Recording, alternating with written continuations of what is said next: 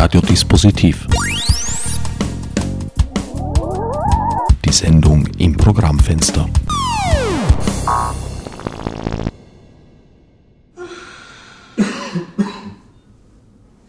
Damals war es anders.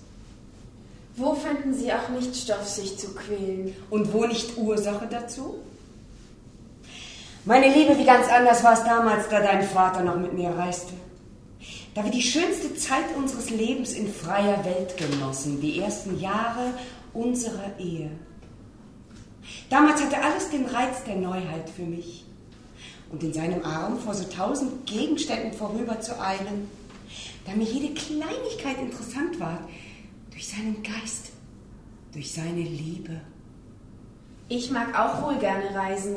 Und wenn wir dann nach einem heißen Tag, nach ausgestandenen Fatalitäten, schlimmem Weg im Winter, wenn wir eintraten in manch schlechte Herberge, den Genuss der einfachsten Bequemlichkeit zusammenfühlten, auf der hölzernen Bank zusammensaßen und Eierkuchen und abgesottene Kartoffeln zusammen aßen. Ja, ja, damals war es anders. Ja, damals war es anders. Es ist nun einmal Zeit, ihn zu vergessen. Vergessen? Weißt du, was das heißt, vergessen? Du hast Gott sei Dank noch nichts verloren, das nicht zu ersetzen gewesen wäre. Willkommen bei Radiodispositiv. Am Mikrofon begrüßt euch Herbert Gnauer. Der eben gehörte Mitschnitt stammt von einer Probe des neu gegründeten Rasumowski-Ensembles, das morgen Freitag im Linzer Posthof mit Goethes Trauerspiel Stella seine erste Premiere bestreiten wird. Zu hören waren Irene Christ und Julia Rosa Stöckel, die sich mir nach der Probe gemeinsam mit Gudrun Tilsch, Hakon Hirzenberger und Reinhard Göber zum nun folgenden Gespräch zur Verfügung gestellt hatten. Wir sind jetzt nicht direkt eine Theatergründung, wir sind aber eine Ensemblegründung und mit Stella machen wir hier mit unserer ersten Produktion und dann schauen wir mal, wie es weitergeht. Jetzt schauen wir mal, dass wir Stella machen. Was hat euch an diesem Stück interessiert? Ausgerechnet Stella zu machen, diese Idee hatten wir schon, haben wir schon lange mit uns herumgetragen. Und ähm, abgesehen davon, die Thematik ist immer aktuell. Es geht um die Liebe, es geht um Beziehungen, es geht um Dreiecksgeschichte, es geht äh, um eine Ménage à trois. Das ist äh, damals wie heute aktuell. Und so gesehen hat uns das auch immer interessiert. Was ich da jetzt gesehen habe, ist die Exposition des Stückes gewesen, oder? Ja, im Grunde ja. Die Figuren stellen sich alle vor und man merkt, glaube ich schon, dass es ziemliche Verwicklungen gibt in diesen ersten zwei Teilen und dass da ein Mann auftaucht, der irgendwie mit all den Damen auf der Bühne in irgendeinem Verhältnis steht. Sie wissen aber alle nicht, dass es sich um diesen Mann, also dass sie alle von demselben reden sozusagen. Noch nicht. Das dröselt sich dann langsam auf. Nee, noch nicht. Wobei eine der Figuren ist schon draufgekommen. Und ja, eine der Figuren jetzt, also da bei dem kleinen letzten Stück, das du da gesehen hast, da fängt es schon langsam an, denen zu dämmern, dass sie von demselben Mann reden. Genau. Das heißt, es ist eine, praktisch eine, eine Verwicklungskomödie von Goethe. Ja, eine Komödie ist es eigentlich nicht so richtig. Ich würde sagen, sie hat ein paar komödiantische Züge, vielleicht auch so, wie wir es spielen. Ähm, aber eigentlich ist es ein Schauspiel für Liebende. Und zwar mit dem Untertitel Trauerspiel. Gab es auch ja verschiedene Versionen, oder, oder Schauspiel, Schauspiel für Liebende, aber mit dem Untertitel Trauerspiel ja. sozusagen. Also aus der Sicht von Goethe, so hat das jedenfalls äh, bezeichnet. Ja. Ich musste jetzt schon einige Male äh, schmunzeln bis lachen. Gott sei Dank. Schön. Ja. Dankeschön. Ja. Humor ist doch was Tolles. Ja, ja vielleicht, vielleicht sollte man nochmal sagen, also ähm, um es mal auf den Punkt zu bringen, dass diese Gründung des Rasumowski-Ensembles 2009, ja, also im letzten Jahr, wir wollten ja damit auch irgendwie so ein Zeichen setzen in diesen globalisierten Krisenzeiten, äh, dass man schon auch einen Neuanfang wagen kann, auch gegen den Ascheregen, den wir ja alle jetzt hier erleben und wo wir ja auch schon mit deren Problematik beteiligt waren, weil das Bühnenbild gar nicht per äh, Flugzeug geliefert werden konnte und dadurch ist das jetzt auch alles später eingetroffen. Aber das ist schon so ein Punkt, auch einfach zu sagen, mal in solchen Zeiten, wir versuchen da mal so eine Neuschöpfung. Und das an einem Klassiker, wobei ich sagen muss, Klassiker ist für mich, oder Klassiker sind eigentlich Gegenwartsstücke insofern für mich, dass man halt inszenieren muss, was sich historisch frei nach Brecht noch nicht erledigt hat. Weil es ist ja klar, das, was nicht irgendwie eine Relevanz für uns heutzutage hat, muss ich ja auch nicht mehr heutzutage inszenieren oder als Stoff auf die Bühne bringen. Aber zum Beispiel den Humor einzuflechten, ist schon auch ein bisschen, glaube ich, den, der versucht das heutig zu erzählen, weil manche Sachen scheinen uns doch vielleicht ein bisschen fremd. Also, dass so eine Frau wie, wie die Stella sich also vollkommen verkriecht und ihr ganzes Leben lang wirklich nur an diesen Mann denkt und ähm, also ich finde, das ist relativ schwer vorstellbar über so eine lange Zeit. Man muss, glaube ich, ein paar Sachen finden, wie man das heutig erzählt. Und das ist vielleicht der Versuch, dass man das auf eine Art und Weise erzählt, dass auch die Leute heute sich das angucken können und das nicht als ein historisches Drama sehen oder so. Aber das Interessante ist ja vielleicht, Goethe schreibt dieses Stück 1775, ja, er ist selber stark involviert in diese sehr komplexen und komplizierten äh, Beziehung. Er spannt seinem besten Freund, die Charlotte Buff, aus. Äh, er muss weg aus der Stadt, weil es unglaublichen Ärger gibt, um dann äh, die Frau Schönemann also, äh, kennenzulernen in Frankfurt, also die Tochter eines Bankiers. Und das funktioniert auch alles nicht. Sie verloben sich und Goethe flieht erstmal kurz aus Frankfurt und als er zurückkommt, ist sozusagen diese ganze Verlobung schon wieder beerdigt. Also er steckt selber als 26-Jähriger sehr authentisch in diesen äh, Dingen drin. Also eine Ménage à trois war damals schon was Besonderes, aber es gab es und bei uns natürlich heutzutage auch. Ja. Also heute gibt es verschiedene Konstellationen. Gibt manchmal auch Frauen, die mehrere Männer haben. In dem Fall ist es ein Mann, der mehrere Frauen hat. Aber ähm, ja, und ich meine, in der Zeit schreibt er, also kurz davor schreibt er Leiden des jungen Werther und natürlich, das war ein Skandalroman. Äh, die Leute haben sich scharenweise selber umgebracht. Also Gefühle hatten Konjunktur sozusagen. Und das erleben wir jetzt ja nach der Coolness der 80er und 90er Jahre ja auch.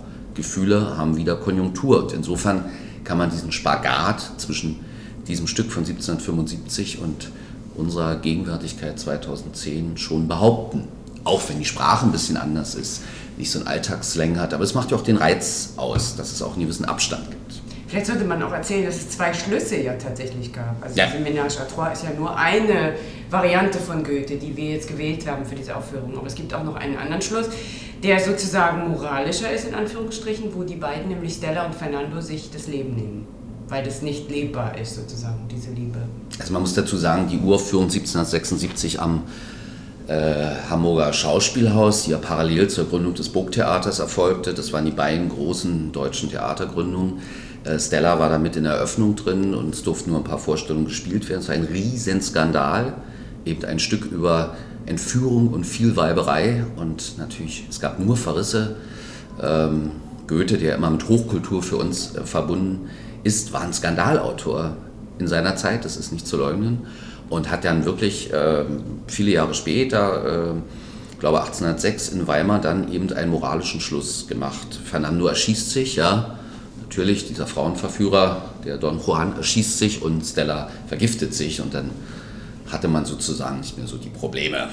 Der moralische Schluss ist praktisch die Konzession gewesen, die er dann später gemacht ja, hat. Ja, das war die Inquisition sozusagen, die dann äh, äh, zugeschlagen hat, zugeschlagen hat genau. autobiografisch bei den Figuren. Ja. Im Original bleiben die drei sozusagen als äh, Konstellation weiter bestehen. Mhm, genau verstehe. Sie beschließen, zusammenzuleben. Mhm. Es ist vielleicht auch ein Stück ähm, über, das macht es vielleicht auch so aktuell, über Verantwortung. Ein, ein sehr selten gewordenes äh, Wort eigentlich auch in der heutigen Zeit. Verantwortung. Wer übernimmt nur Verantwortung, außer dem Wahlplakat vielleicht? Aber Verantwortung ist, dass man sich etwas stellt und ähm, diese Konsequenzen auch mit sich trägt. Und ich glaube, das macht es so wieder so lustig, dem zuzuschauen, dass sich eigentlich dieser Typ, der alle noch irgendwie ins Unglück stürzt, äh, kaum taucht nur der leiseste Funken des Themas Verantwortung auf, ist einfach weg. Und das, glaube ich, ist, durchzieht sich auch durch unsere, unser Jetzt, das Verantwortung übernehmen einfach verdammt schwierig ist, politisches Vakuum, keine Ahnung, aber nicht nur in Einzelbeziehungen, sondern auch, sagen wir mal, global, wo ist Verantwortung, wer überhaupt nimmt nur Verantwortung das ist jetzt die Position äh, der männlichen Figur in diesem Ausschließlich kann nur aus der männlichen Position sprechen. Kann, kann ja nicht die weibliche hm. Position hier vertreten. Das sind ja drei andere da, die das äh, aus ihrer Warte natürlich vielleicht. Das war eine selbstkritische Anmerkung. Aber auch gleichzeitig ja, zur Welt, nicht nur zur Rolle. Zur Welt. Das ist, das ist eigentlich ganz interessant, weil du Verantwortung, was ich ja richtig finde, ansprichst. Wir haben ja auch so mitbekommen durch die Proben, was am Anfang noch gar nicht so klar war, dass vielleicht was heute jetzt auch ist, also eine von einigen Dingen, dieses, dass diese Figuren immer in Projektionen so stark zueinander leben. Deswegen ist es mit dem Begriff Verantwortung auch so schwierig. Ähm ja, weil man auch nicht die Verantwortung übernehmen kann, die Projektion des anderen zu sein. Ja. Unmöglich, ja. Genau. Ja. ja. unmöglich. Aber das machen sie alle auf sehr unterschiedliche und differenzierte Art und Weise, ja, aber äh, ja. Und das sie werfen sich auch, also nicht unbedingt ihre Projektionen vor, aber irgendwo, also verbrämt dann doch, ja. Also sie, sie, sie stellen sich ihre Projektionen gegenseitig vor, ja. Und das kann man niemals einlösen. Also Stella, die in einem Rückzug äh, auf diesen Mann wartet und sich Bilder baut, wie die Liebe und wie die Liebe mit ihm war und wie die Liebe mit ihm ist. Und dann kommt dieser Mann zurück und dann ist es natürlich erstmal einerseits schön, aber andererseits auch vielleicht nicht genau das, was ihren Vorstellungen entspricht. Und Eine Art Realitätsschock sozusagen. Ja. Mhm. Wie halten es die, die weiblichen Figuren in diesem Stück mit der Verantwortung? Tja, das ist eine gute Frage eigentlich. Die Figuren finde also ich finde ich alle, also aus der Sicht der Stella finde ich, die Stella finde ich auch sehr ich-bezogen. Ja? Die ist irgendwie konzentriert auf ihre eigenen Gefühle und ähm, will auch, dass sich alle irgendwie zu ihren Gefühlen verhalten. Und äh, eigentlich finde ich nicht, dass sie Verantwortung verantwortlich ist, wenn ich mir das jetzt sie so überlebt. So sie überlebt, sie ja. versucht ihren Kummer zu überleben. Ja. Und die Madame Sommer, die Cecilie, reist mit ihrer Tochter Luzi durch die Gegend. Die haben ihr Zuhause verlassen und Luzi ist, glaube ich, in so einem Alter, wo man gerne nochmal gegen Mama protestiert. Das wird bei uns, glaube ich. Vor allem, wenn man nicht wahrgenommen wird. Vor allem, wenn man nicht wahrgenommen Mutter. wird, weil die Mutter auch in der Vergangenheit ist, die ganze Zeit und sich bewegt und an diesen äh, Ehemann denkt, der sie verlassen hat. Ähm, aber ja, Verantwortung. Aber leb, jeder lebt so ein bisschen sein jeder Leben. lebt sein dreht ja. sich jeder um sich selber im Grunde genommen. Was im Übrigen vielleicht auch ein Aspekt der Liebe an sich ist, dass Liebe auch einen rücksichtslosen Aspekt hat und nicht unbedingt einen, also das Gefühl der Liebe, davon spreche ich nicht von äh, dem Leben einer Beziehung. Das Gefühl der Liebe hat einen bestimmten verantwortungslosen Aspekt. Aber das Leben sowieso. Das ja. Leben sowieso finde ich es nicht, weil seinen Kindern gegenüber hat man eine Verantwortung und so, aber, den, aber es ist, Liebe ist irgendwo ausschließlich. Das heißt, das ist auch das Schwierige vielleicht an diesem Stück, dass wir sagen, einerseits ist die Liebe ausschließlich und andererseits versuchen sie drei Menschen trotzdem irgendwie äh, einschließend zu sein, also einander einzuschließen. Ja vier. Die arme Lucy wird immer ausgeschlossen, sogar mhm. jetzt hier. Das ist die Tochter, ist das schwierig. Also ja, das ist schwierig. Kinder sind immer die Opfer, ja. Ja, wobei ich das Gefühl hatte, dass sie mit dieser Rolle des Ausgeschlossenseins eigentlich gar nicht so schlecht zur Rande kommt. Ja, sie weiß sich zu helfen. Ja. Sie hat schon ihre Taktiken entwickelt. Ja, ja, klar. Man muss überleben können. Sie ist auch einfach eine Generation weiter, ist ganz klar. Mhm. Das wird auch also dann im zweiten Teil des Stückes und vor allem gegen Ende dann auch nochmal gezeigt, dass sie mhm. im Gegensatz zu uns letztlich den Schritt rausgeht und äh, ihr eigenes Ding macht, in unserer Interpretation. Und die, die vorausgeht einfach. Mhm. Ja. Man hat den Eindruck, dass sie die, die Mutter beobachtet hat und äh, sich durchaus ihren eigenen Reim darauf macht. Ja, genau, dass sie so Fall. nicht sein will. Ja. Also was immer das heißen mag, weil wir leben ja schon in so einem Pluralismus von Beziehungsmöglichkeiten. Also es gibt noch so letzte Relikte von der Kommune 1, ja, die ja da in München noch leben, Herr Langhans, ja, äh, der immer mit seinen Frauen da noch kommunartig lebt, aber quasi mehr, mehr so wie so ein Monument, auch so für die Medien und so, ja, und für äh, Bücher, die man darüber schreiben kann. Und Uschi Obermeier lebt als Schmuckherstellerin, glaube ich, bei Los Angeles irgendwie und hat da auch irgendwie ihre Lebensmodelle gefunden. Aber es gibt eben alles parallel. Das war natürlich zu Goethes Zeit noch nicht so extrem gewesen. Ja. Wir haben alle Beziehungsmodelle und ähm, sie funktionieren, aber zu einem hohen Prozentsatz funktionieren auch nicht. Das sieht man ja an den Scheidungsquoten und, und, und, und, und. Überhaupt an der Verfallszeit von Beziehungen heutzutage, die ja extrem äh, gen, äh, sozusagen Nullpunkt läuft, ja. Ich wäre mir da nicht so sicher, dass früher die Beziehungen da sauberer gewesen seien. Ja, das meine ich damit also nicht. Auch da, darum, nein, das, das nein, nein, nein, nein, nein, eine äh, wahre Begebenheit zurück. Ich meine nur rein statistisch. Ich, das hat ja was Emanzipatorisches, dass man eben die Dinge nicht über einen gewissen Punkt hinaus treibt, wo man früher einfach zusammengeblieben wäre, allein schon aus ökonomischen Gründen. Ja. Ja, trotzdem halt gibt es die Verfallszeiten. Es ist so, dass natürlich jetzt die Liebe der Grund für eine Beziehung ist. Und das war nicht immer so. Es waren wirtschaftliche Gründe, die Menschen zusammengehalten haben. Und es war einfach auch moralisch untragbar, zu bestimmten Zeiten sich scheiden zu lassen. Ja. Und heute ist die Liebe der Grund, warum man zusammen ist, und es ist die zerbrochene Liebe der Grund, warum man auseinandergeht. Ist nicht sehr oft auch einfach der gemeinsame Kredit dann ein Grund? Ganz sicher. warum man zusammenbleibt, ja. meinst du? Ja, aber wie man sieht, also reicht, gibt's das nicht, ist es nicht unbedingt, also wenn, eine, wenn die Liebe scheitert, gehen die Paare doch eher auseinander, als wenn der Kredit, äh, der gemeinsame Kredit abzuzahlen ist, gehen die Paare auch oft auseinander, wenn die Liebe scheitert. Na sagen wir mal, ist es heute äh, generell für alle äh, gestattet, was früher nicht der Fall war. Früher hat man halt so fallen gelassene Mätressen zum Beispiel im Schloss, im Augarten entsorgt. Mhm. Ja. Nicht das alle. Nicht alle natürlich, dafür ist auch dieses Schloss hat seine Grenzen. Manche auch auf Festung entsorgt. Ich an die Gräfin Kosel nur denke bei August dem Starken. Ja. Oder im Kloster, wenn mhm. sie auch noch irgendwie. Ja, auch das taucht noch auf mhm. im Stück, der ja. Vorschlag von Fernando. die Stella ins Kloster zu schicken. Aber da haben wir es hier mit einer sehr großen Frauensolidarität zu ja. tun in diesem Stück zwischen Stella und. Ähm, und Cecilie, die äh, nämlich nicht anfangen, sich zu bekriegen, sondern die und eigentlich anfangen, sich zu helfen gegenseitig und zu, zu stützen. Außergewöhnlich.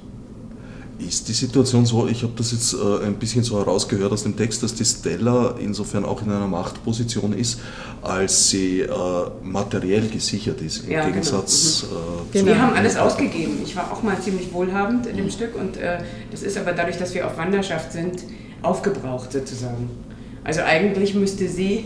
Naja, ihr seid auf Wanderschaft gegangen, weil auf Wanderschaft gegangen. euer Vermögen aufgebraucht genau, war. Notgedrungen ja. musstet ihr losziehen. Ne? Ich glaube, den Luxus machten wir immer ganz gerne. So. Ja, ich mhm. glaube, wir haben Luxus sehr gerne. Ja, ja. ja. Und jetzt will sie sozusagen wie eine Gesellschafterin zu Stella gehen, also das junge Mädel, die Luzi, und äh, will dort sozusagen arbeiten. Also Beziehungsweise, ich werde von dir gezwungen dazu. Sie wird von mir gezwungen, dort zu arbeiten. genau. Muss man auch dazu sagen. Genau. Ihr seid jetzt hier in den Endproben, habt noch zwei Probentage hier und mhm. dann noch äh, weitere zwei in Linz und dann geht es äh, auf zur Premiere im Phoenix, wenn ich mich nicht irre. Nein, nee? das Puh. ist falsch. Posthof. Posthof. Oh, Posthof Linz. Am Posthof Linz haben wir Premiere am 23. Freitag, den 23. 4. 20 Uhr. Sonst gibt es noch einige Vorstellungen im Mai, Anfang Mai und dann gibt es noch Anfang Juni zwei Vorstellungen.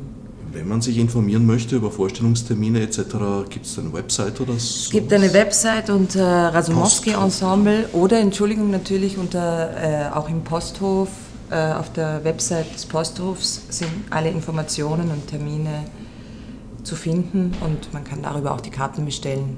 Und wenn man mehr über das Ensemble wissen will oder ein paar zusätzliche Informationen über unseren Werdegang, unseren Einzelnen, dann kann man auch auf die Website gehen. Das, das wäre Rasumowski. Rasumowski Ensemble, dann findet man sofort oder www.rasumowski.eu. Mit Z geschrieben. Ja. Razumowski. Genau. Und Y. Mit, na, jetzt kommen wir der Sache schon näher. Also Razumowski mit y.eu. Gut. Mit V, oder? Oder W? Rasumovs. Ja, mit V. So wie die Gasse. Okay, also wir machen einen Link zur Sendung. Oder auf Facebook sind wir auch. Ja. Verstehe. Äh, Nein, über Facebook wollen wir jetzt nicht diskutieren, das ist ein anderes Thema. Äh, ihr spielt dann im Anschluss in Hof. Im Waldviertler Hoftheater. Ähm, da spielen wir im Juli viermal. Äh, am 20. Juli, am 21., 22. und am 24. Juli. Und in Wien spielen wir auch im Theater Akzent und zwar am 13. Oktober haben wir da Premiere und dann spielen wir noch am 3. und 4. November. Also insgesamt kommt ihr auf etwa 10, 15 Vorstellungen? Ja, 15. So. 15. Ja. Und es wird weitergehen. Das ist ja eigentlich sogar schon eine äh, mittlerweile eine, eine eher unüblich lange Spielserie geworden. Also ich kann mich erinnern, vor 20 Jahren wurde Theater gemacht. Äh, im freien Theaterbereich und das haben wir dann einen Monat zumindest gespielt, also 20, 30 Vorstellungen. Inzwischen sind das oft nur vier, fünf Vorstellungen, wenn es viel ist, und dann ist das Stück wieder weg. Wie's, wie wie, wie kam es zu dieser Entwicklung im Theater? Naja, wir sind schon eine freie Assoziation von Künstlern aus, aus Wien, aus Oberösterreich, aus Tirol, aus Hamburg, aus Berlin, die sich sozusagen deutschsprachig multinational hier zusammengefunden hat. Und äh, wir kommen ja auch ein bisschen alle aus einer Sozialisation, die ja sowohl mit der freien Szene was zu tun aber sehr stark auch mit dem Stadt- und Staatstheaterbereich. Ja. Und insofern ist es schon so ein bisschen der Versuch eines dritten Wegs, so außerhalb der Staatstheater, aber auch nicht so im klassischen Sinne eingebunden in die freie Szene. Also schon so der Versuch eines dritten Wegs, den zu gehen. Also in Wien wurde die freie Szene einfach durch diese Theaterreform umgebracht, kann ja. man sagen. Ähm, weil einfach zu wenig Geld da ist, um es irgendwie durchzuhalten und zu viel Geld, um ganz zu verschwinden. Mhm. Und meistens sind die Ensembles so zusammengewürfelt, dass man gar nicht weiß, wer jetzt wo, wie, äh, um da Identität zu schaffen. Das wird einfach Zeit kosten, um sich da wieder etablieren und, und zusammenfinden zu können. Die Zeit und die Kohle hat niemand, also findet es nicht statt. Und dann ist halt einfach so schnell dieses Happening-Denken, ähm, möglichst... Ähm, will es gar nicht angreifen, aber es ist eigentlich so Show, Event-Charakter, Inhalt oder inhaltliche Tendenzen sind vollkommen verschwunden. Und das ist halt einfach ein bisschen ein Problem, weil, weil wenn Theater seine inhaltliche oder seine Fantasie oder seinen, seinen Zauber verliert und der auch nicht mehr stattfinden kann, weil es ein bisschen Kohle kostet einfach doch, dann gibt es es halt einfach nicht. Also gegen den mangelnden Inhalt würden jetzt einige zu Recht schreien, protestieren. Ja, schreien, ja. Ja, ja ich, ich kann den Hako nur sehr unterstützen. Also wir haben ja auch sozusagen eine Produktionsleitung und diese ohnmächtigen Schwierigkeiten auch Geld zusammenzusammeln, weil wir müssen in der Zeit von irgendwas leben. Ja? Um mehr geht es so gar nicht.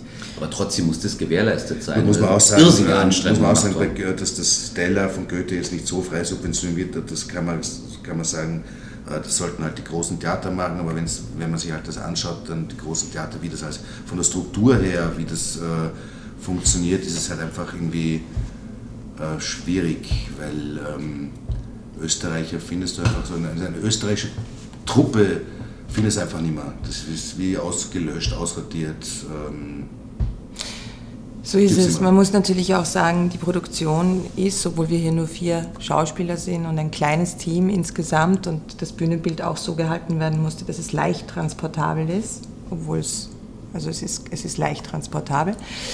So ist diese Produktion dennoch nicht, finanziell nicht unbedingt unaufwendig. Äh, und äh, wenn nicht die großzügige Unterstützung von einigen Firmen gewesen wäre, dann würden wir jetzt auch nicht hier beisammen sitzen wahrscheinlich. Mhm. Also es ist wohl das Land Oberösterreich und auch die Stadt haben uns mit einer kleinen Förderung unterstützt, aber die Hauptquelle kam doch von verschiedenen Firmen, denen ich, ich an dieser Stelle auch sehr danke.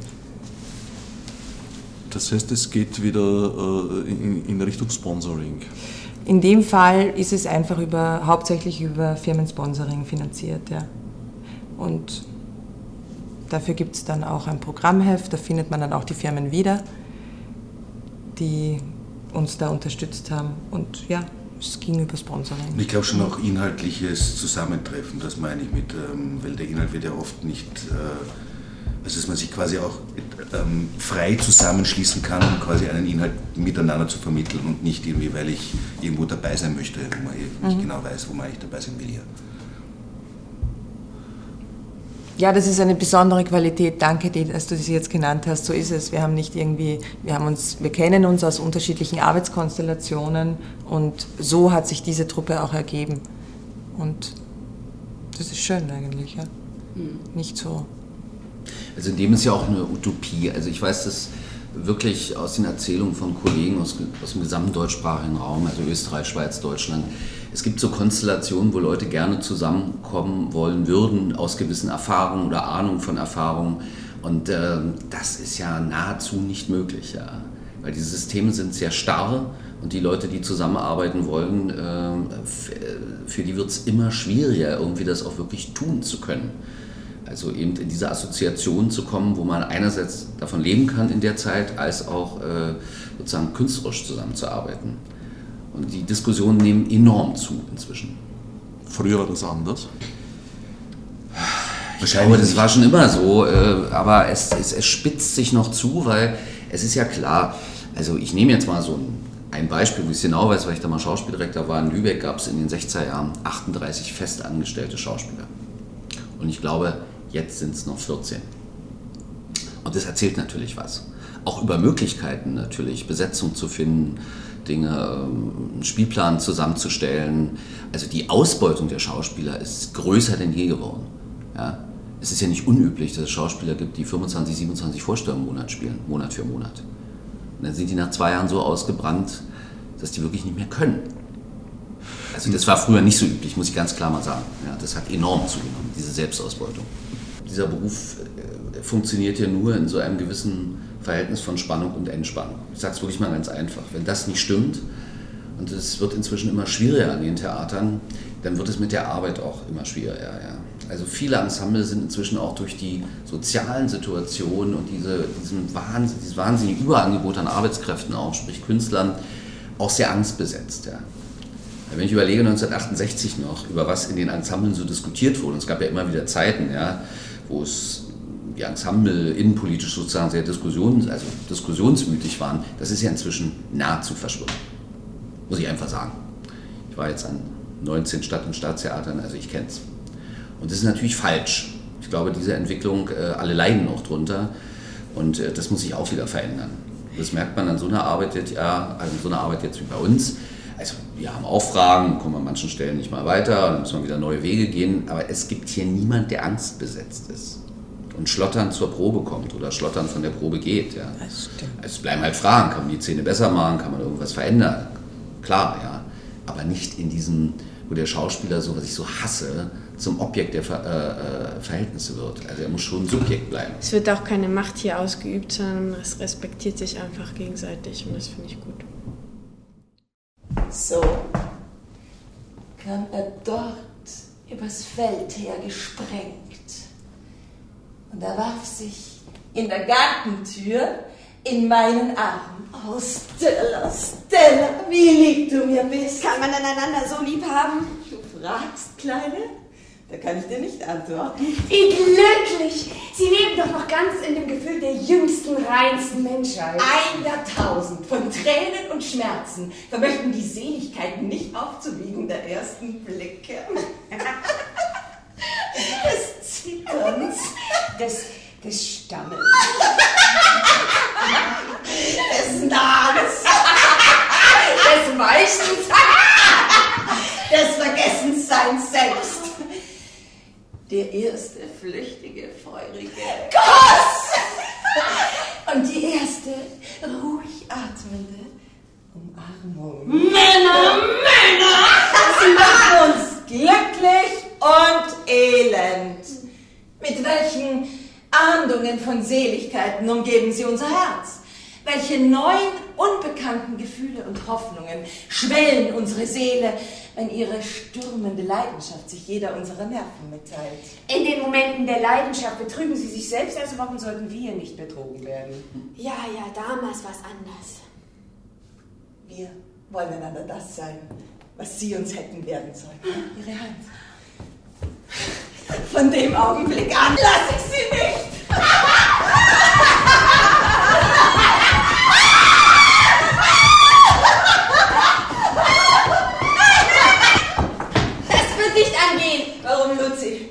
Tochter fühlt. Mama, ich fühle jetzt gar nichts.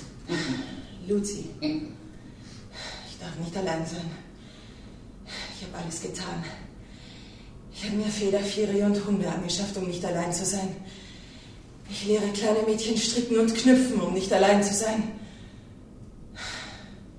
Geschäftigkeit und Wohltätigkeit sind eine Gabe des Himmels, ein Ersatz für unglücklich liebende Herzen. Ersatz? Verlorene Liebe, wo ist denn da Ersatz für? Damit wären wir am Ende des heutigen Programmfensters angelangt. Meine Gesprächspartnerinnen waren die Mitglieder des Rasumowski-Ensembles, Gudrun Thielsch, Irene Christ, Julia Rosa Stöckel, die auch im letzten Probenausschnitt zu hören waren, sowie Hakon Herzenberger und Regisseur Reinhard Göber. Nähere Informationen zu Produktion, Ensemble, Spielterminen etc. sind im Internet unter rasumowski.eu, Rasumowski mit Z, V und Y und auf der Programmseite von Radiodispositiv unter o94.at zu finden. Fürs Zuhören dankt Herbert Gnauer.